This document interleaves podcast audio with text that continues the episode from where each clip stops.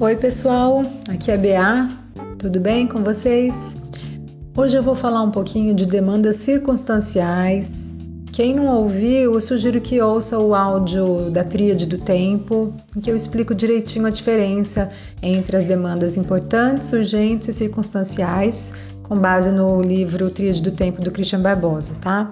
Então, partindo aí do pressuposto que vocês já estão inteirados desse assunto, as demandas circunstanciais são aquelas que roubam o nosso tempo, a nossa produtividade. Vou falar um pouquinho delas, do que tem aparecido nas sessões, tá?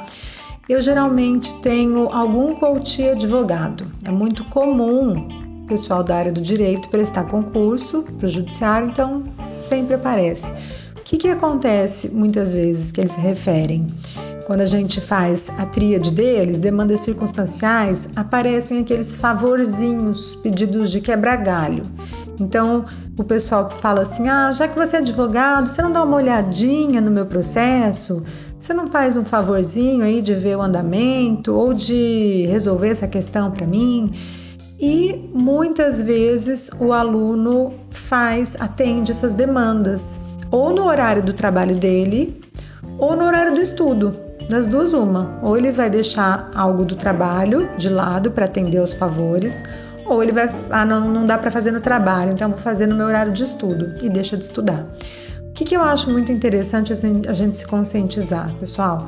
Que tudo que vem do nosso esforço, principalmente profissional, tem um custo. Se hoje eu sou advogado, eu investi numa faculdade, eu investi na minha OAB e por isso eu sou advogado.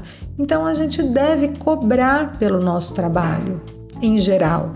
Um favor é uma coisa, mas viver fazendo favores, quebra-galhos, e não cobrar por isso é você abrir mão da sua produtividade, porque é uma demanda circunstancial, isso custa o seu tempo, tá? E pensar um pouquinho na nossa relação com o dinheiro. Muitas vezes a gente vê o dinheiro de uma forma negativa. Ah, eu não vou cobrar porque é feio, né? Só que o dinheiro é uma energia. Enquanto a gente não vira o dinheiro dessa forma, a gente vai afastar a prosperidade da nossa vida. Então, vou fazer esses atender essas demandas das pessoas no meu horário de trabalho, está relacionado com o meu trabalho? Tá bom, mas o valor é X, tá? E aí você não vai invadir o seu período de estudo e não vai ser mais uma demanda circunstancial, porque aí passou a ser uma demanda importante, é trabalho, está agendado, tá? E mudando um pouquinho aí da área, não só do direito, eh, eu faço coach de produtividade também com pessoas que não estudam para concurso, e a gente vê o seguinte, por exemplo, uma fisioterapeuta, ela quer fazer uma especialização, ela quer focar o tempo nela na melhoria e nos conhecimentos. E as pessoas pedem favorzinhos. Ah, você não pode olhar aqui, que eu tô com uma dor aqui, fazer uma acupuntura ali.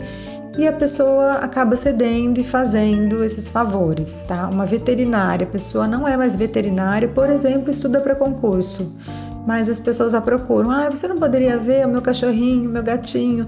E ela deixa o tempo dela de estudo para atender. Então, cuidado com as demandas circunstanciais. Se vocês não estão atendendo demais a demanda de terceiro, principalmente no que se refere à formação de vocês, ao trabalho de vocês, tá bom? Fica aí a reflexão. O exercício que eu sugiro para vocês é prestar atenção em uma semana se há pedidos, esses favores e a sua capacidade de dizer não. Como é que foi? Tá bom? Boa sorte a todos aí, bons estudos, até semana que vem. Até mais.